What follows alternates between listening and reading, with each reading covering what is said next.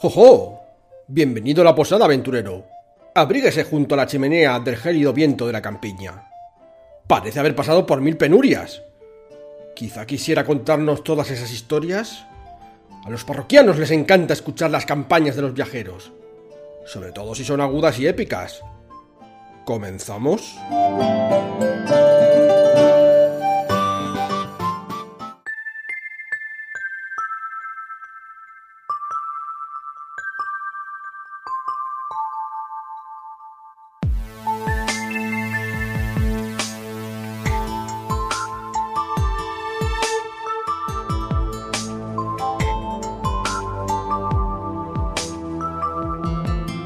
Saludos parroquianos, estamos una semana más aquí en la Posada Mil Caminos, vuestro podcast de juegos de rol. Y hoy vamos a hablar de, bueno, de campañas. Eh, la verdad es que podríamos hablar sobre mucho, mucho sobre cómo hacer una campaña y demás, pero es un poco, en fin, un tema un poco árido al final, porque hay muchos elementos que se conjugan para que una campaña salga más o menos bien, o más o menos larga o corta.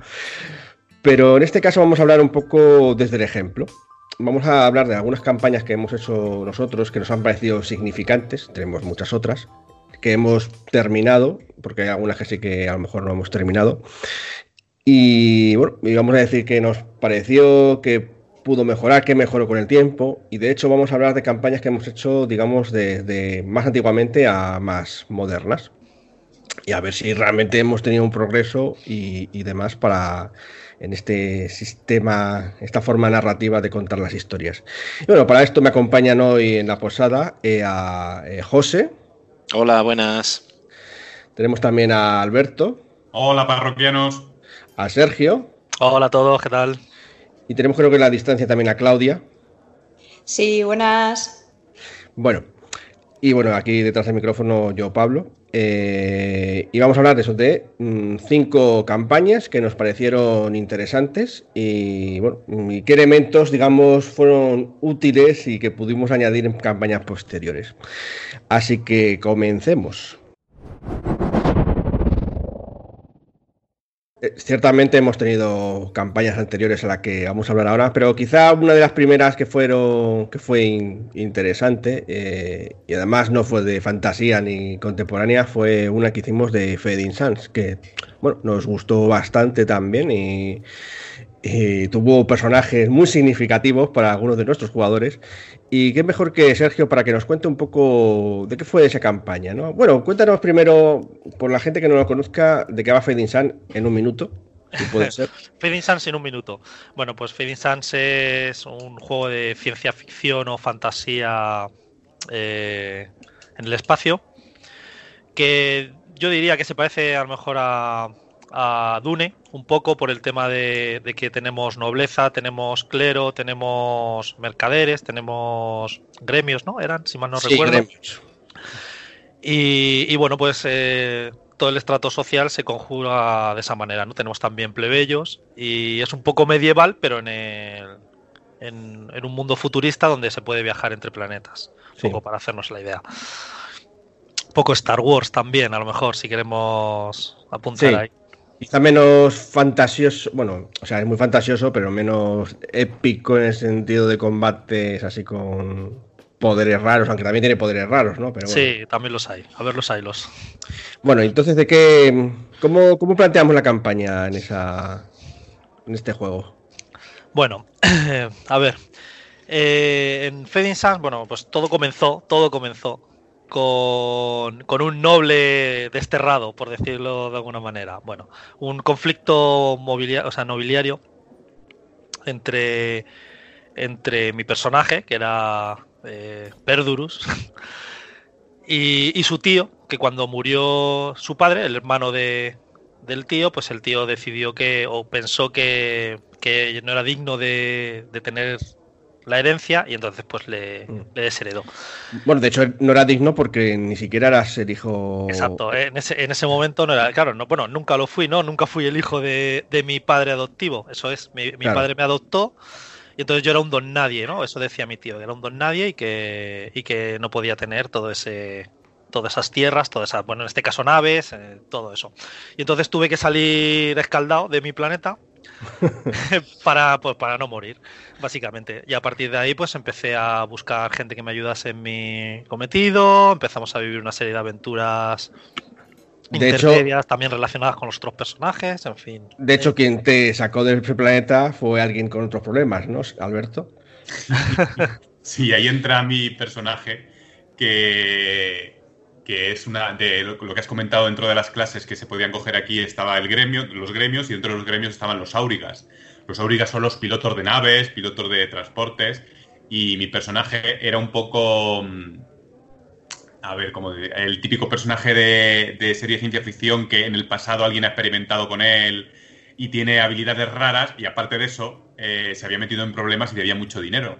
Entonces, mm. pero tenía una nave espacial y justo se juntó con él con el, con el noble y los dos escaparon de allí, volando en la nave. Correcto.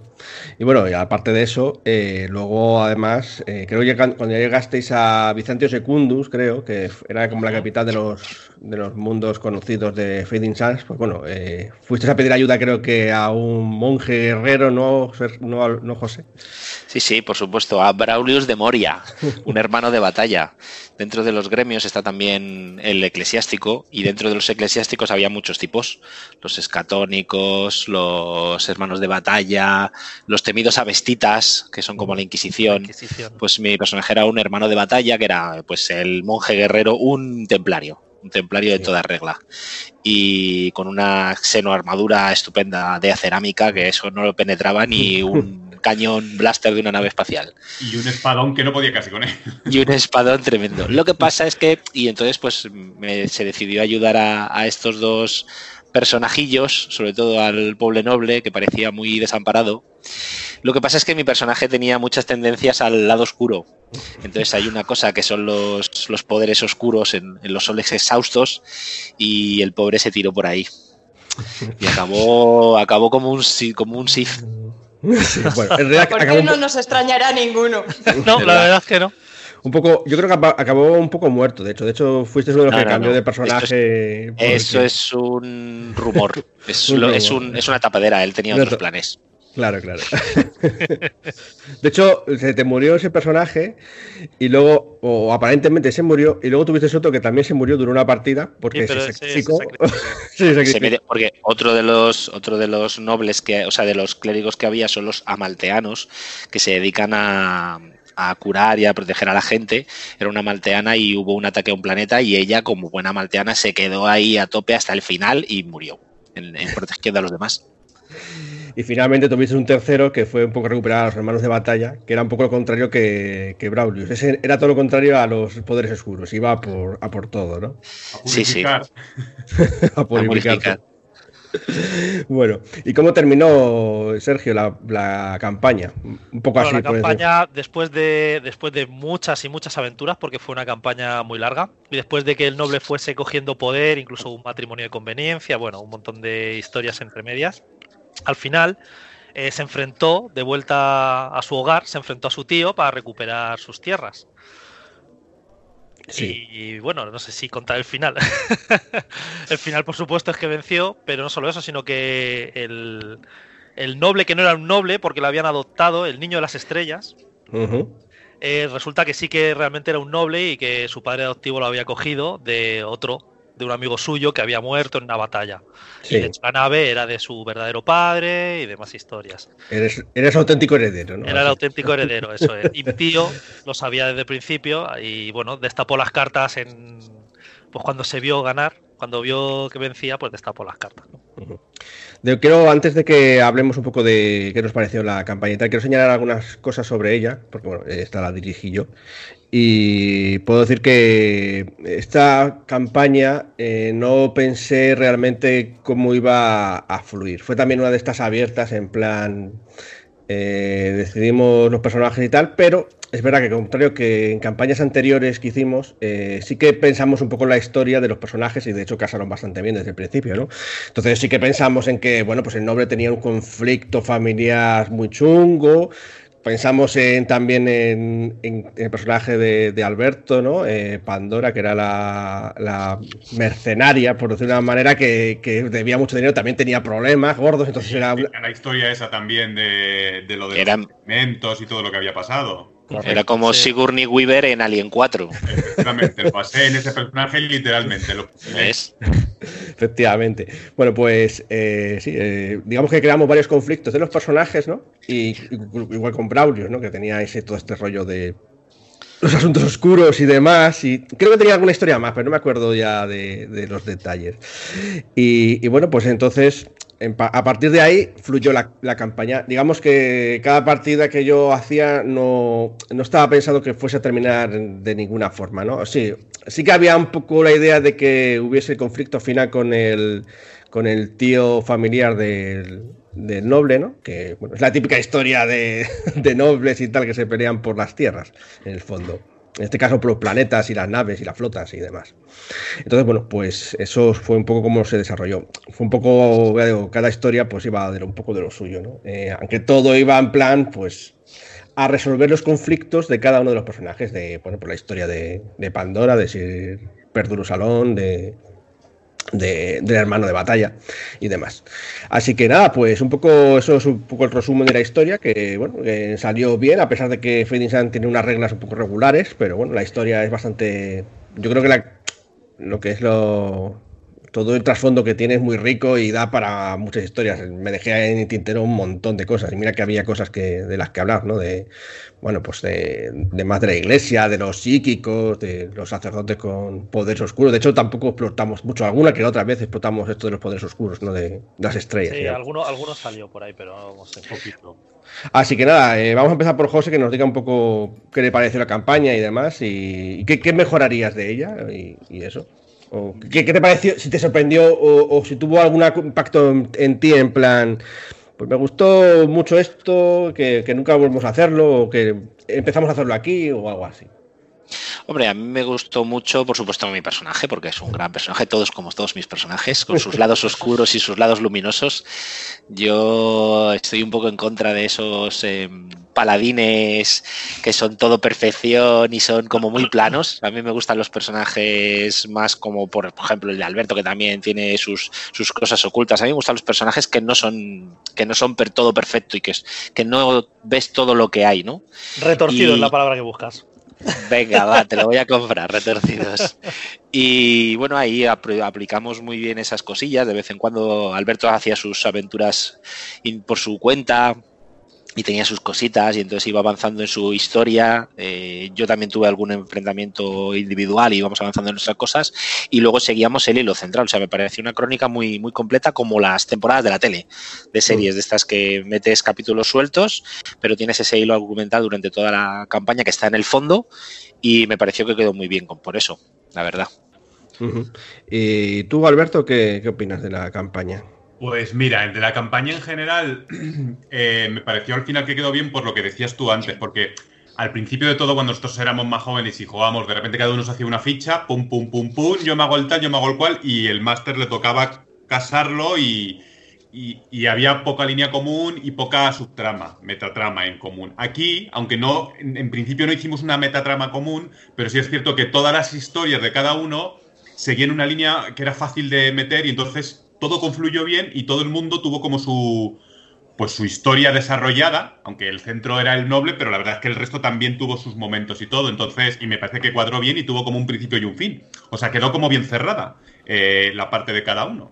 Y luego, por pues, de mi personaje, pues me gustó mucho, pues eso, hubo un, recuerdo un momento, ah, eh, pues esto decía José, era un poco mercenario y demás, a ver, sí, al final lo que pasa es que también de, corazón era como muy noble. Recuerdo un momento que, la nave como que se nos... Estamos a punto de ya de petar algo y entonces en la nave estábamos el noble y, mi personaje. Y mi personaje se sacrifica, la única cápsula de escape que quedaba en la nave se la deja el noble y, eh, el personaje se queda en la nave esa, hace un apaño ahí con el soporte vital como puede y bueno, para todo el mundo el personaje había muerto porque se quedó vagando en el espacio. Y al, al cabo de los meses volvió con pérdida de memoria y con otro nombre diferente. La verdad que fue un, punto curioso que hicimos y me gustó bastante, vamos. Sí, estuvo, estuvo curioso. Es verdad que fue de las primeras campañas que hicimos. es verdad que la campaña no la pensamos mucho, pero sí que vosotros hicisteis, digamos, la campaña, ¿no? Porque vuestros personajes es la que guiaron la campaña en la manera que, iba a ser. Bueno, Sergio, tú que eres el que, de hecho, el personaje central, quizá también uno de los puntos quizá más novedosos en cuanto a cómo lo hicimos, que fue la primera campaña en la que había digamos, un líder del grupo, ¿no? Porque era tu personaje. Un breve comentario, y es que según lo estáis describiendo, parece que estabais haciendo una partida de PBTA. ¿De PBTA por? Porque al fin y al cabo estáis diciendo que los jugadores crearon por dónde iba la, la campaña. Bueno, hombre, sí, espero no, claro, sí te entiendo. Os he pillado. El PBTA es más en la propia partida, ¿no? O sea, yo me pongo a jugar una tarde y los, propios jugadores esa misma tarde crean por dónde va la partida. O sea, yo creo que Pablo se refiere más a todo el conjunto que lo que es la historia, no sé, ¿eh? o sea, no es tanto como a reglas, sino como a, a que la historia se generó entre todos que eso también pasa en otros juegos, digo yo. Sí. Bueno, entonces, ¿qué, ¿cuál es tu opinión, Sergio? Bueno, a mí la crónica me, gustó mucho, mucho. La verdad es que la disfruté como un enano. Es de tus favoritas, ¿no? Sí, es de mis favoritas. Luego, yo creo que, si mal no recuerdo, pudo ser la primera crónica que tuvo final para nosotros. o de las mm, primeras. Sí, de las primeras seguramente. En cualquier caso, la que fue tan larga con final, eso seguro, yo creo. Porque fue muy, muy larga con, final. Luego se desarrolló mucho, los personajes fueron evolucionando. O sea, hubo un cambio entre todos, cambiamos entre cómo empezamos a jugar y cómo acabamos, nuestras prioridades, nuestra visión del mundo. Sí, fueron muy circulares, ¿no? Hmm. Y, la verdad es que, no sé, hizo, sí, un poco lo que decía José, ¿no? Como una serie, una trama de fondo que siempre está ahí, que a veces daba la sensación de que nunca se iba a resolver. Porque dices, Dios, voy muy mal, voy, ¿sabes? las circunstancias me van guiando en dirección contraria a mi, a mi objetivo, pero bueno, al final luego todo se confluyó y llegó a buen término. Sí, la verdad era muy telenovela porque pasaban putadas sin parar. que si se sacrificaba uno, que si se moría el otro, que si no sé qué. Era, una putada constante. ¿Y cómo llevasteis eso de.? Porque eso yo creo que es más importante lo que parece, lo de llevar un alfa, lo de que. Porque yo creo que fue el primer juego en el que realmente. Aunque jugamos antes al hombre lobo, creo. No, no, nunca hubo un personaje así que tuviese que fuese el líder y su séquito, por decirlo de una manera, aunque obviamente todos los personajes tenían igual de importancia en la historia, pero mm, que sea alguien el líder, ¿eso cómo lo llevasteis? Yo lo llevé bien. Porque eras tú el líder, ¿no? sí. Pero bueno, también íbamos, o sea, bueno, era un liderazgo de aquella manera. Sí. Bueno, seguro que Alberto dice que es que le dejábamos, le, se lo hacíamos creer, ¿verdad, Alberto? A ver, no, hombre, en realidad si tú te metes en ese, en, ese ecosistema de que era el Fading Suns, era el noble y, tú trabajabas mano a mano con el noble. Entonces, pues bueno, él daba órdenes y tal, pero no, no es que tú fueras de menos, ni mucho menos, pero tu función era la que era. Claro, es que en, en Fading Sun la jerarquía está muy, mm, es muy clara. Siempre todo el mundo sirve a alguien. Entonces, eh, es que por narices el grupo tenía que tener una jerarquía, ¿no? Porque el propio mundo era así, ¿no? Que, alguien servía a alguien y, demás. Claro, de hecho, tenía su responsabilidad y quiero decirte, nosotros, pues yo tenía que llevar a este hombre y, moverle y no sé qué, no sé cuánto, pero eh, también contaba con su protección. Quiero decirte que no era como todo en plan Parece que estás hablando así un poco que sonaba un poquito como a esclavismo o algo por el estilo, hacíamos sí, el líder, ¿no? O sea, es un poco todo eh, pues circular también, digamos, de algún modo. Sí, era lo que se dice lo de nobleza obliga, ¿no? Sí, claro, eso, efectivamente. De hecho, el noble, como estaba tan jodido a nivel de nobleza, pues prácticamente no tenía. Tuvo que empezar desde caballero otra vez. Sí. Eh, lo que hicimos fue servir a otros nobles en muchas ocasiones. Y de hecho nos la tuvimos que envainar también en muchas ocasiones por un beneficio superior. Tuvimos que comernos mierda. A nivel nobiliario yo me la tuve que envainar un montón de veces, recuerdo. Y, en efecto, tenías que también eh, conseguir la lealtad de tus, de tus aliados, que eran el resto de los jugadores, porque, eh, digamos, no por la fuerza, porque no la tenías. O sea, No, no, no, o sea, la fuerza no la tenía. O sea, tuvo que ser casi, pues eso. Vale, entonces, bueno, pues para resumir bien, eh, ¿alguna cosa que hubieses mejorado o en general os pareció la campaña? Yo a mí me pareció bien bastante. O sea, un poco diciendo lo que decías tú, es cierto que el sistema era un poco peliagudo, pero yo creo que, mira, aquí estábamos tan metidos en la aventura y todo que, que nos dio un poquito igual. Bueno, muy bien. Pues aquí queda esta primera campaña que hicimos bastante larga con estos elementos de liderazgo, de, historias de los personajes que tenían que resolver sin mayor contemplación de una campaña más amplia. Y bueno, pues vamos a la siguiente. Ahora vamos a hablar de uno de los juegos que quizá menos conozca la gente, ¿no? Porque fue un poco eh, lateral de, otro gran juego de Mundo de Tinieblas que es Mago la Ascensión. En este caso vamos a hablar de Mago la Cruzada o de Sorcerer's Crusade, que fue eh, la versión renacentista de, Mago la Ascensión. Eh, de esto nos va, a, nos va a hablar José, de esta campaña. Pero antes que nos cuente, José, de qué va esto de Mago la Cruzada. Un minuto. Sí, bueno, pues eh, Mago la Cruzada, como bien has dicho, es como el Mago la Ascensión, pero en versión Renacimiento. Es como un punto intermedio entre el Ars Magica y Mago la Ascensión. Ahí está en medio, porque vienen de todo lo que la Orden de Hermes, pero todavía no. Las facciones no se han formado del todo. Entonces hay una cosa que son tradiciones. Y es en un momento en el que White Wolf empezó a sacar muchos como spin-offs. Salió el Salvaje Oeste, el Vampiro de la Oscura, el Mago la Cruzada. Y, bueno, la verdad es que está muy bien porque le metes ese rollito estilo Ars Magica al mago, pero con el sistema de 10, que es un poco más narrativo. Renacentista, además, ¿no? Que con todas esas cosas de que si los globos, que los barcos con globos y. Sí, no llega al nivel de steampunk, pero está ahí que puedes meter cositas guapas, estilo Leonardo da Vinci con sus giroscopios y este tipo de cosas. Sí, sus inventos y tal. De hecho, estaba ahí, en lugar de la tecnocracia, estaba la orden de la razón. La orden de la razón, la mejor orden del mundo.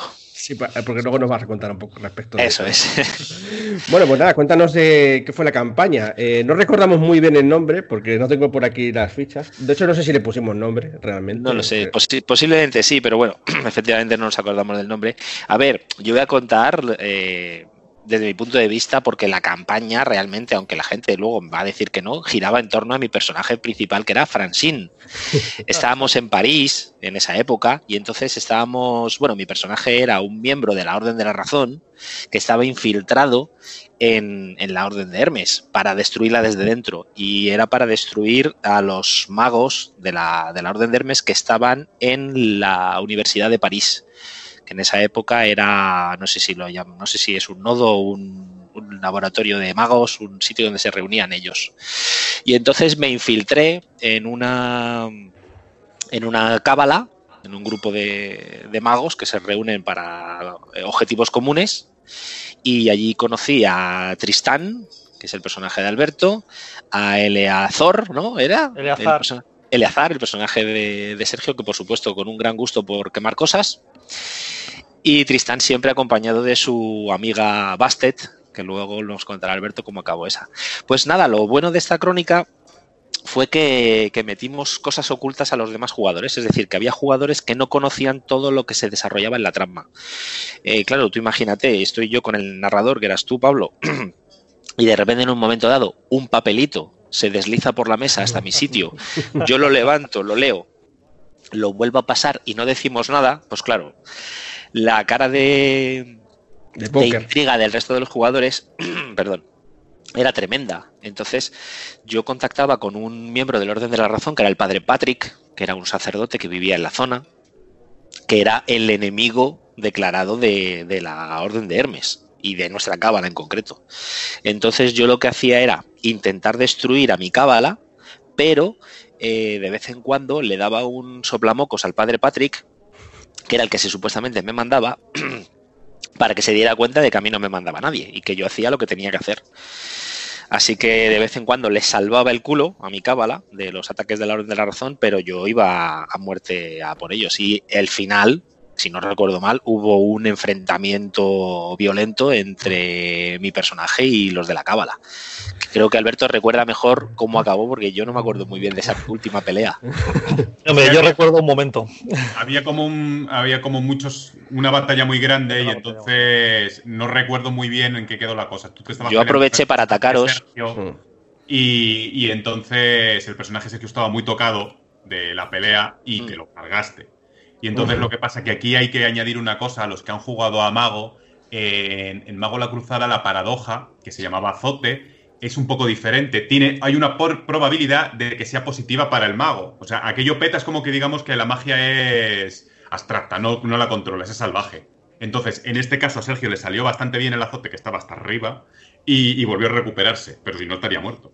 Sí, de hecho, ahí aprendimos una cosa muy interesante respecto a los dados, ¿no? Porque eh, cómo consiguió que la campaña, eh, o sea, hay varios elementos en esta campaña interesantes. Eh, luego seguimos hablando del asunto de Francine, que que efectivamente los dados eh, se hacían divertidos. Era, vimos como un sistema eh, podía hacer divertido, digamos, eh, que, las pifias fuesen divertidas, ¿no? Porque en mm. muchos sistemas las pifias, pues vaya mierda. Son un dolor, claro.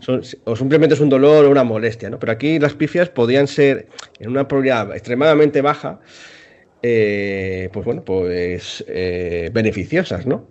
Y que fue, el caso, fue el caso. Entonces, bueno, a veces daba, había muchas veces la sensación, bueno, la sensación, la realidad de que muchos os la jugabais al azote, digo, porque estabais muy mal. Pues ya que estamos muy mal, pues vamos a ver si toca la flauta, ¿no? Sí, de, de hecho, esta escena fue totalmente así. O sea, yo estaba muerto a todos los efectos.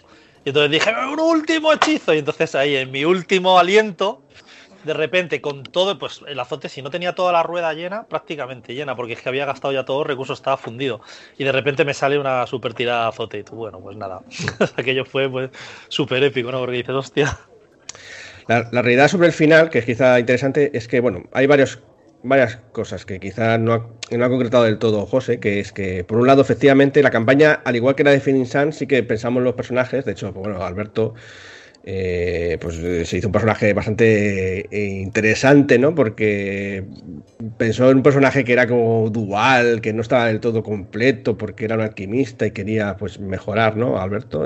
Sí, en, la cruzada, uno de en la silla que correspondería al a, ¿cómo se llama? A la joder, a la esfera de la materia, que actualmente está, es el de los, el de los hijos del éter Antiguamente era el de los solificato los, o los solificati, que son una tradición de magos parecidos a los herméticos, pero volcado en la alquimia, alquimia saco. Entonces, cuando tú lees los tratados medievales y racistas de alquimia, hablan mucho de. tienen una filosofía muy amplia. Pues estos magos se basaban en eso. Entonces, lo que te dicen es que todo tiene que perfeccionarse: el cuerpo, la mente y el alma. Entonces, pues mi personaje se dedicaba un poco a eso. Con vida eh, perfeccionaba el cuerpo, eh, con mente eh, la, mente y con espíritu el alma, un poco así. Entonces, y parte, el último paso de la perfección era que tú tenías como otra contrapartida, mi personaje era un chico, que era una chica, y, os fusionabais y salía como una especie de hermafrodita, ¿no? Digamos que era como ya el ser perfecto.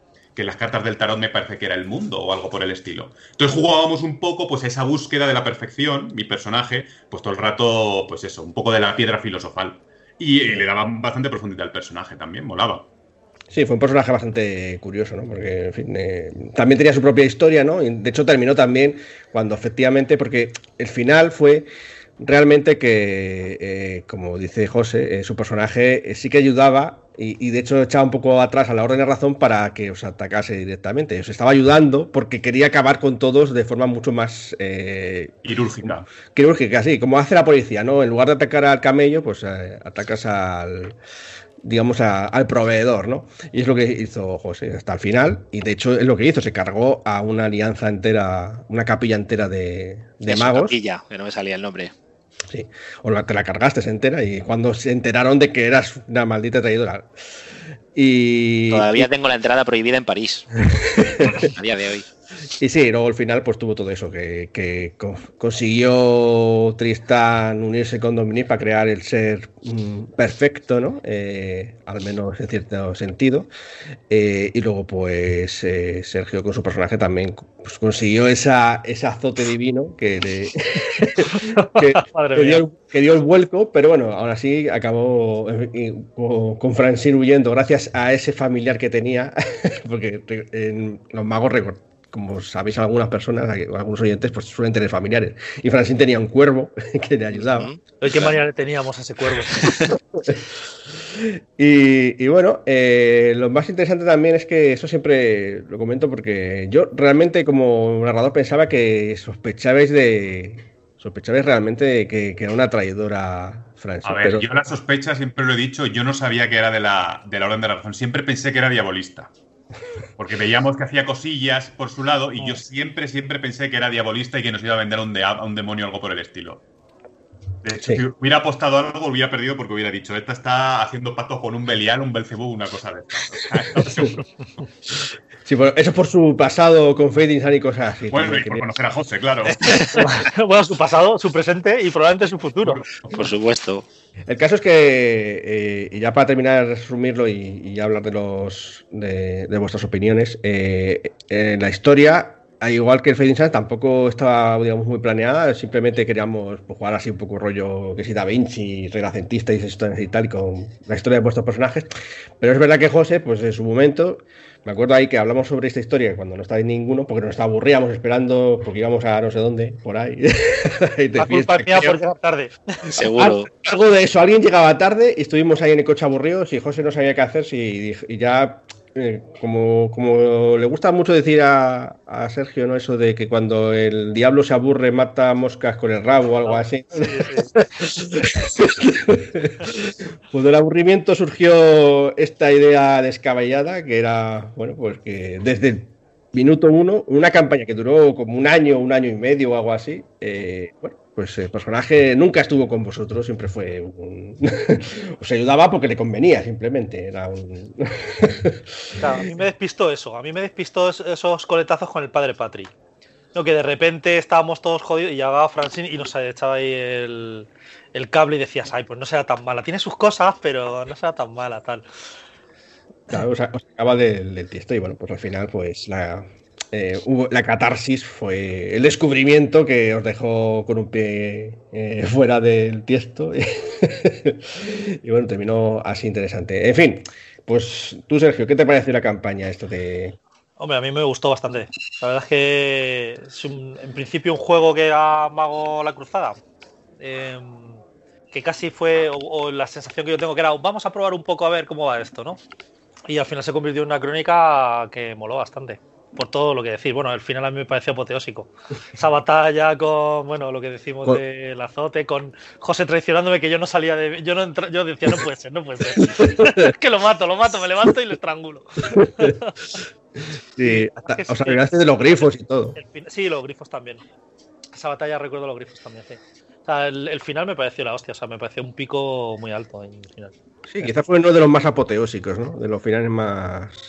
Bueno, eh, Alberto, ¿a ti qué te pareció entonces? A mí me gustó también bastante porque era muy, muy de aventuras. Eh, pillamos además con muchas ganas el, el Mago en la Cruzada, que además eh, es un juego que está como muy, como muy redondo. Me parece que, es, que está bastante bien afinado y, y la verdad es que me gustó bastante. Pues eso, fue muy, muy película de aventuras tipo. Yo que sé, la Pimpinela Escarlata, Los Tres Mosqueteros, ese tipo de, de películas así con mucha aventura, mucho tal, a eso me, me recordó y yo creo que lo, lo pasamos bastante bien por eso.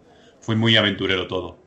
Sí, y, pero y al respecto de todo esto de la tradición y tal, ¿te pareció interesante al final? Eh, Sí, fue curioso porque al final, eh, eh, digamos que metajuegas un poquillo más. Y eso siempre mola. Mm. De hecho, yo creo que fue el primero así que hicimos algo tan... En fin, además fue entre vosotros, ¿no, José? ¿Cómo- ¿A ti Sí. cómo, cómo te sentiste después de esto?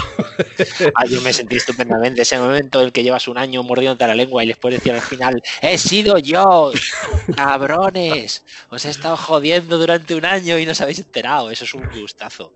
Y además conseguí, no conseguí todos mis todos mis eh, logros porque no los conseguí matar de verdad, que era que hubiera sido ya la leche, pero bueno, también les había cogido cariño a los pobres. En cierto modo sí que lo mataste, ¿no? A fin de cuentas fue eh, eh, intervención divina, porque fue, totalmente intervención divina, ¿no? Ya, pero bueno, no sería el destino. Pero el libro me parece muy bueno. Yo, yo recomiendo mucho a la gente que lo, que si lo puede conseguir, lo, lo consiga y juegue porque las tradiciones, estas que están, los personajes están a medio camino entre el Ars y el mago, están muy bien hechos, lo que decía Alberto, son muy redondos. Sí, las reglas también están muy mejoradas, la magia y tal, Sí. está mucho más, era más fácil de, de comprender. Además, no, no, no, no notaba tanto la metafísica, ¿no? Era más sencillo en, en ese sentido. Bueno, sí, la verdad es que yo como apuntaré que hay varias cosas que aprendimos de esta campaña, que es eh, bueno, que un personaje que a priori eh, no tenía ningún peso, ¿no? No es como cuando hablamos de Sid Perdurus en, en Fading Sun, porque ya sabemos que era el noble, era el líder, no sé qué, y en este caso, pues el personaje de José, que era aparentemente un don nadie, pues fue un poco al final, como dice él, un poco el que poquita, poquita cosa en esfera, en magias muy normales, no tenía un arete muy poderoso, pero, pero fuera de eso la en política lo hizo muy bien, fue muy fuerte pivotó muy bien alrededor de, en cuanto al trasfondo, ¿no? Eh, el personaje de, José, y bueno, pues eh, eh, fue un poco la que. Y luego el, resto también. Quizá Alberto también se curró mucho una historia. Fue uno de los personajes más extraños.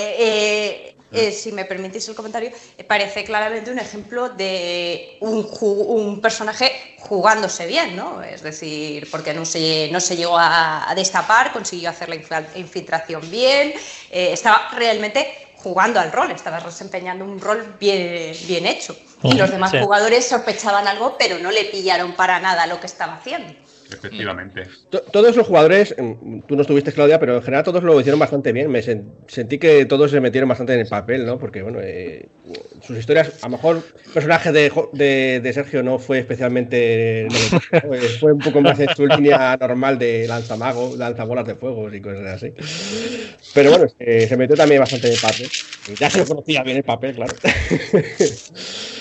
Pero bueno, por ejemplo, el de Alberto sí que fue un poco más más extraño, ¿no? más estrambótico, muy... Sí, de hecho, además, he de añadir que de esta crónica después hicimos una segunda parte, eh, con, rescatamos un par de personajes, obviamente el de José no, José se hizo otro personaje, donde íbamos como a, o al norte de África o Oriente Medio, no recuerdo muy bien. De medio, sí. Oriente Medio. Se movían por allí y y, mi personaje siguió un poco con toda esta especie como de filosofía, como hicimos como una profecía con el personaje y todo, y la verdad es que sí que estoy contento con el personaje porque creo que quedó, que quedó bien, no sé, me parece que me entretuve mucho jugando con él, la verdad. Bueno, pues eso, entonces nos podemos quedar con eso del asunto de la tradición, de un, de un jugador, digamos, ayudando al narrador a hacer la historia, ¿no? que en este caso fue José, eh, los personajes que también fueron muy circulares, como pasó con Fading Sands, ¿no?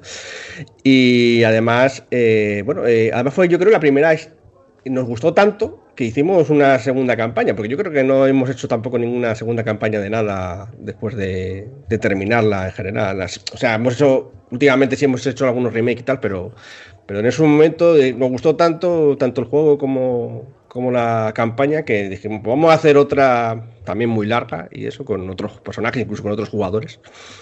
Y, bueno, pues en eso nos podemos quedar. Entonces, José, un resumen entonces, ¿te gustó? ¿Qué es lo que mejorarías? ¿Qué hubieses cambiado? ¿Qué hubieses pues yo que mi personaje tuviera también poderes diabolistas, eso ya hubiera sido redondo y haberlo juntado todo. No, me pareció que estuvo muy bien, la verdad es que no, tengo ninguna queja, ni hubiera cambiado así gran cosa, la verdad. Muy bien. Bueno, pues vamos ahora ya a la tercera campaña, a ver que si esto mejora o empeora. Sigamos. Y vamos acercándonos a los últimos tiempos en la que hemos jugado también un montón de campañas y la verdad que me sorprende que juguemos tantas campañas y tan largas y que nos salga más o menos bien. Y hicimos también una que es quizá una de las más polémicas, ¿no? Por, muchos motivos, que es eh, mm, una inspirada en el Egipto antiguo, aunque bueno, se movió a lo largo del tiempo. Y está basado en Momia, en la Momia segunda edición de Mundo de Tinieblas, no, no la Momia de la Resurrección ni, la Momia de, Crónicas de Tinieblas, sino, bueno, pues una versión que ya estaba como un poco anticuada, que era con, la portada en negro y con el bicho ese, la momia esa que estaba como con colores verdes y demás, que está bastante bien. Bueno, cuéntanos, Alberto, así en un minuto de qué iba Momia, ese juego. Pues vamos a ver. Eh Momia es un juego de. bueno, no, llegaba a ser un básico, aunque el suplemento estaba muy bien y tenía aspiraciones a básico, aunque no llegaba a serlo. Y te cuento un poco que pues las momias que había, típicas momias en Egipto, que llegaban a nuestros tiempos, o bueno, podía jugar en otra época, y eran el, pues un bicho de todo el mundo en eran inmortales, tenían también sus poderes, pero la, clave era que eran inmortales, eran indestructibles. De hecho, le podías tirar una bomba atómica y poco a poco, poco a poco iba regenerándose hasta que volvía, aunque tardara mil años, volvía otra vez a vivir. Y tenían pues mucho folclore egipcio detrás y mucho soporte de, ese tipo de historia. Y bueno, de que fuera campaña que hicimos. De, pues a ver, os introduzco un poco. La, campaña se llamó El Faraón Prohibido. Entonces, lo que decías tú antes de polémica es porque nosotros siempre hemos sido muy puristas a la hora de jugar. Pues jugábamos Hombre Lobo, jugábamos Hombre Lobo, y si jugábamos a Mago, jugábamos a Mago. Y aquí, ¿qué hicimos? Aquí mezclamos. Eh, bastantes patas del mundo de tinieblas. ¿Esto cómo surgió? Un día estábamos, Miguel, que hoy no está con nosotros, Pablo y yo, y estaba últimamente que teníamos más tiempo y estábamos solo nosotros y dijimos, vamos a hacer una crónica de algo que nos apetezca. Y empezamos a hacer como una especie de brainstorming y nos apetecía algo en Egipto, eh, tanto en Egipto antiguo como en Egipto actual. Entonces, ¿qué hicimos? Pues buscamos personajes que pudieran estar en ambos momentos, respetando un poco las reglas mágicas del, mundo de tinieblas. Entonces, Miguel llevaba una momia, obviamente la momia eh, pues es inmortal, como hemos dicho. Yo llevaba una, una Bastet, una Bubasti, que ¿qué tienen de particular? Pues obviamente diréis, pues eso no puede vivir tanto tiempo, pero tienen un don a nivel 6, que obviamente es algo más narrativo que tiene que dejarte el narrador, porque si no, a ver qué personaje llega a rango 6 dentro de los formas que digamos como que puedes sacar tu alma del cuerpo, meterla en otro cuerpo y vivir otros tantos años, y así sucesivamente. Luego también tenemos, eh, al, teníamos al personaje de Claudia, que era una maga, una maga de la, de, la orden... El culto de Isis. ¿No? El culto de Isis, eso, nunca me acuerdo. Y mm, el, Sergio ahí, llevaba... ahí, ahí sí que fue un poco narrativo porque el culto de Isis como tal no existe en los libros de mago.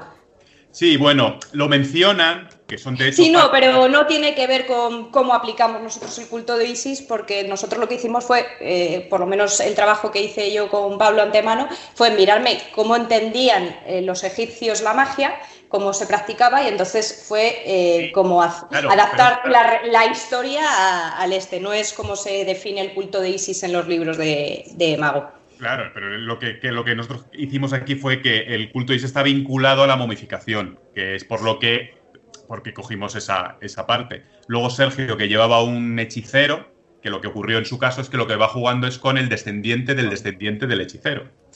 Y José, que creo que llevaba un ghoul, ¿puede ser?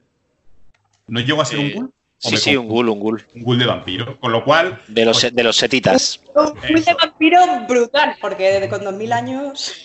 Esto suena como a, Macedonia de frutas, pero la verdad es que quedó bastante bien, porque hilamos muy bien la historia de cada uno. Entonces, pues, ¿qué hacíamos? Hicimos una historia que ocurría en el Egipto antiguo, que había un plot que nosotros diseñamos parte, los jugadores, pero el resto lo dejó para que lo diseñara el máster, que era Pablo, y nos iba descubriendo poco a poco, y jugamos en tres momentos de la historia el Egipto antiguo, Londres victoriano y Londres en la época actual, que era cuando desarrollamos la solución. Entonces, la crónica no fue demasiado larga, pero estuvo bastante bien porque, bueno, pues a mí me recordó un poquito a esas series de televisión inglesas que, tienen seis capítulos, ocho y que quedan bastante bien acotadas. Pues en ese estilo. Más corto, pero intenso. Y la verdad es que creo que estuvo, estuvo bastante chulo. A pesar de, de la mezcla, que teníamos un poquito de miedo de que pareciera, pues yo qué sé, el Willy Fogg este de los años 80, que era un león, un tigre, un no sé quién y un no sé cuántos, pues quedó bastante... Yo a mí no, no, me, no me chocó, igual que otra vez he visto que era además que podía parecer un poco circo, aquí me parece que, lo, que quedó bastante bien enganchado todo. Sí, en este caso eh, eh, sí que pensamos, al contrario que las crónicas que hemos hablado antes, las campañas que hemos hablado antes, sí que pensamos en la historia como un conjunto, ¿no? No tanto en los personajes, sino como la historia. Entonces, mm, sí que fue, digamos que los personajes se fueron adaptando a la historia, por eso surgieron luego el personaje de, Sergio, incluso el de Claudia y demás. Lo que pasa es que eh, también como novedad narrativa usamos algo que costó mucho y que aún, bueno, es polémico y quizá muy mejorable. Eh, aquí yo puedo, que, hacíamos lo de los saltos, los saltos en el tiempo, ¿no? Las, los flashbacks que porque contábamos la historia en varios tiempos, en la edad victoriana, en la época actual y en la época egipcia. Y los personajes, como habían vivido todo este tiempo, eh, podían reencontrarse y tenías que casar todos esos momentos para que tuviese sentido en el, en el presente, por decirlo de manera, en la conclusión, ¿no? Porque bueno, todo iba pues que había un, pues igual también era un asunto familiar, ¿no? Porque la momia había sido traicionado por su hermano, que efectivamente quería lo típico, quedarse con, las tierras y con, el poder, ¿no? Porque era todo, creo que era bajo egipcio, Egipto, que, tenía ahí movidas por eh, los faraones, ¿no? Que querían tomar el control de Egipto y demás. Pues igual. Entonces hizo, pues, gracias a la magia y demás, pues bueno, eso lo intentó y al final pues el culto de Isis y tu personaje, el, Bastet y demás, pues intentaron, eh, digamos, recuperar ese poder momificando al personaje de, Miguel. Y bueno, todo, todo eso, historia de los flashbacks y tal, fue bastante complicado. Yo no sé, vosotros, eh, por ejemplo, no sé, ¿cómo, ¿cómo, lo visteis vosotros? Porque yo, a mí me costó mucho, la verdad. No, no siempre quedó del todo bien porque era muy complicado. Luego, además, eh, la historia esta sí que muchos de vosotros, eh, algunos os incorporasteis después de la historia, no estabais desde el principio. En fin, tuvo muchos altibajos en ese aspecto. Quedó bien casi, casi, casi por casualidad, la verdad, en muchos sentidos. ¿Qué pensáis? Por ejemplo, tú, eh, Sergio. Bueno, yo fui uno de los que me incorporé después más tarde y que me costó más integrarme en, en la crónica. Yo la verdad es que vista desde fuera, a mí la crónica me parece un pepino, o sea, hablando, hablando mal y pronto. Porque todo este rollo de los saltos en el tiempo y todo el rollo suena suena súper bien. Yo sí que luego es verdad que más que con la crónica en sí, tuve problemas con mi personaje, que no acabé yo de integrarme con él. ¿Vale? Pero en general lo, tampoco la jugué del todo, no jugué todas las partidas, entonces eh, mis saltos en el tiempo eran todavía más grandes. eh, cuando jugaba y eso, pero, pero no me, o sea, la, idea me pareció muy buena. Luego, bueno, el desarrollo no ha sido de las partidas que más me he divertido al final. Sí, claro, tu personaje pues no era, digamos, no, no resultó fácil porque era complicado de... Hay que recordar que el personaje Sergio, como ha dicho Alberto, era el descendiente del descendiente del descendiente de, de, una dinastía de 3.000 años, ¿sabes? O sea, que es que, la, idea, que la, idea, era súper original, ¿no? Pero... Sí, la idea estaba bien, es verdad. De hecho, la idea del personaje también me gustaba, pero luego al plasmarlo, luego también con los hechiceros de Mundo de Tinieblas tuve ahí mis, aquel, mis, no, es que no están, muy, no están muy depurados, no son un personaje que sea tan... estás acostumbrado a los hombres lobos, a los magos o tal, y no es, los vampiros no es tan contundente un hechicero, una cosa menor, ¿verdad? Sí, a ver, que también el mundo de tinieblas viene a ser una cosa menor, o sea que es lo que es, pero bueno, yo qué sé. ¿A ti qué te pareció, Claudia, ya que estás por aquí? Eh, bueno, yo, a mí me gustó, me gustó porque además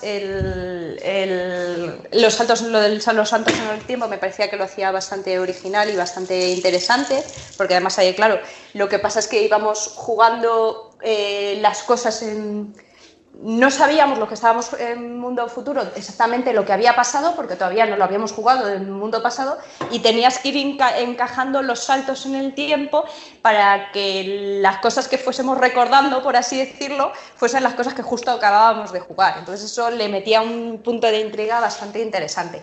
Es verdad que a lo mejor el hecho de que los personajes de... Porque yo el mío es verdad que se integró un poco más tarde, pero se integró prácticamente al principio... La idea de meterlo lo fue prácticamente eh, después de que Alberto y, Miguel Luis empezaron los suyos, entonces tuvimos un poquito más de tiempo para prepararlo y ver cómo integrarlo. En cambio, el de, el de José y el de Sergio, que se metieron después, sobre todo me parece que el de Sergio fue el último, entonces eso a lo mejor pilló un poco más forzado pero, pero aún así me parece que lo que dices, el conjunto eh, quedó chulo. Y bueno, y también a mí me gustó personalmente porque me parece que mi personaje eh, era, era una crack, pero bueno, eso ya es una cosa personal. Un, mago de 2000 años lo que tiene, ¿no? era, era, bastante contundente y eso que hiciste es que se durmiera un, un tiempecito para que no fuese ya brutal pero bueno.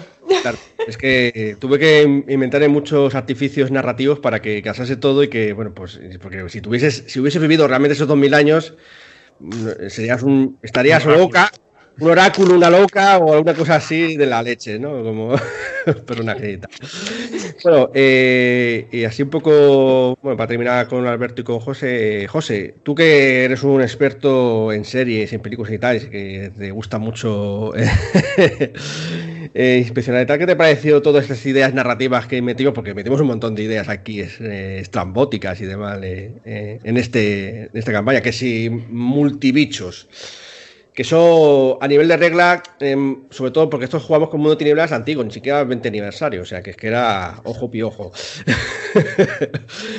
eh, lo de los saltos en el tiempo, esto es súper complicados, eh, con un montón de subtramas que se unen. Y, bueno, eh, ¿a ti qué te pareció? Así, ah, perspectiva más alejada porque fuiste de los últimos en entrar y demás. Y tampoco sí, por mis circunstancias personales decidí hacerme un, personaje que no tuviera mucha, que pudiera entrar y salir de la trama sin problemas, que también pudiera sobrevivir al paso del tiempo. Y bueno, si la gente que la ha jugado entera dice que está estupenda, pues será que estará estupenda. Y yo efectivamente, a ver, cuando haces esas cosas te puede quedar un pepino súper guapo, pues yo que sé, como Doctor Who o cosas de estas que hacen viajes en el futuro. O te puede quedar una mierda como el final de Lost. Eh, ¿Sabes? O como cuando en True Blood te empiezan a meter multibichos, que dices, madre mía, que se nos está yendo esto de las manos. Entonces, pues eh, ahí está el tema. Es muy complicado, es muy complicado. Yo creo que lo que más requiere es el trabajo previo del narrador. El pensar tan, tan, tan, tan, tan bien todo, todo, todo tipo de detalles eh, que es muy, muy trabajoso. Eso y luego tener una buena fuente de, de improvisación porque como ya bien os dije el otro día, eh, jugando una partida de la llamada de Chulu, eh, los jugadores, eh, especialmente vosotros, sois tan cabrones que hacéis lo que os da la gana. Entonces es muy complicado luego tenerlo todo muy, muy bien atado. Sí, es que es, curioso porque has dicho dos cosas que parece que se contradicen, pero es verdad, para hacer esta campaña tienes que, por un lado, tener preparado las cosas al dedo, pero vamos, al dedo, que es mm, probablemente de lo que más, porque claro, cuando hablamos de viajes en el tiempo, no es que hubiese viajes en el tiempo, pero había flashbacks que, se convertían en viajes en el tiempo. Y por otro lado tienes que tener un nivel de improvisación porque, claro, los jugadores se pueden destrozar el tiempo en un, en un minuto. entonces, pues bueno, eh, ¿qué opinas tú, Alberto, ya para concluir? entonces Pues mira, que eh, efectivamente en alguno de los flashbacks nos quedábamos un poco así porque, yo qué sé, podía quedar un poquito más Quiero decirte, sí podemos ver alguna pequeña incongruencia, y te digo muy pequeña y por encima. Pero yo creo que a pesar de todo me parece que es una crónica que lo que yo veo bien es que todos curramos mucho los jugadores antes de ella y luego tú también te curras toda la parte esa. Por eso yo, o sea, la, la vi bastante bien. Tenía mucho curro por todos y la disfruté bastante. Me parece que quedó bastante emocionante, sí. Bueno, pues eso. Mm, ya sabéis, chicos, si queréis hacer experimentos, prepararos muy a menudo, o sea, más que a menudo, eh, muy fuerte, ¿no? con mucha intensidad, porque se puede salir de madre y a lo mejor, pues bueno, pues al final no queda todo lo bien. La foto final quedó bonita, pero fue duro, el camino fue duro para que, para que así fuera. En fin, vamos ahora con la próxima campaña. ¿Os está gustando el podcast? Pues a nosotros más aún porque nos hemos ido por los cerros de Úbeda y nos ha durado un montón. Así que hemos decidido que para no extenderlo demasiado, vamos a dividirlo en dos partes. Y la semana que viene traeremos la conclusión. Hasta entonces, parroquianos.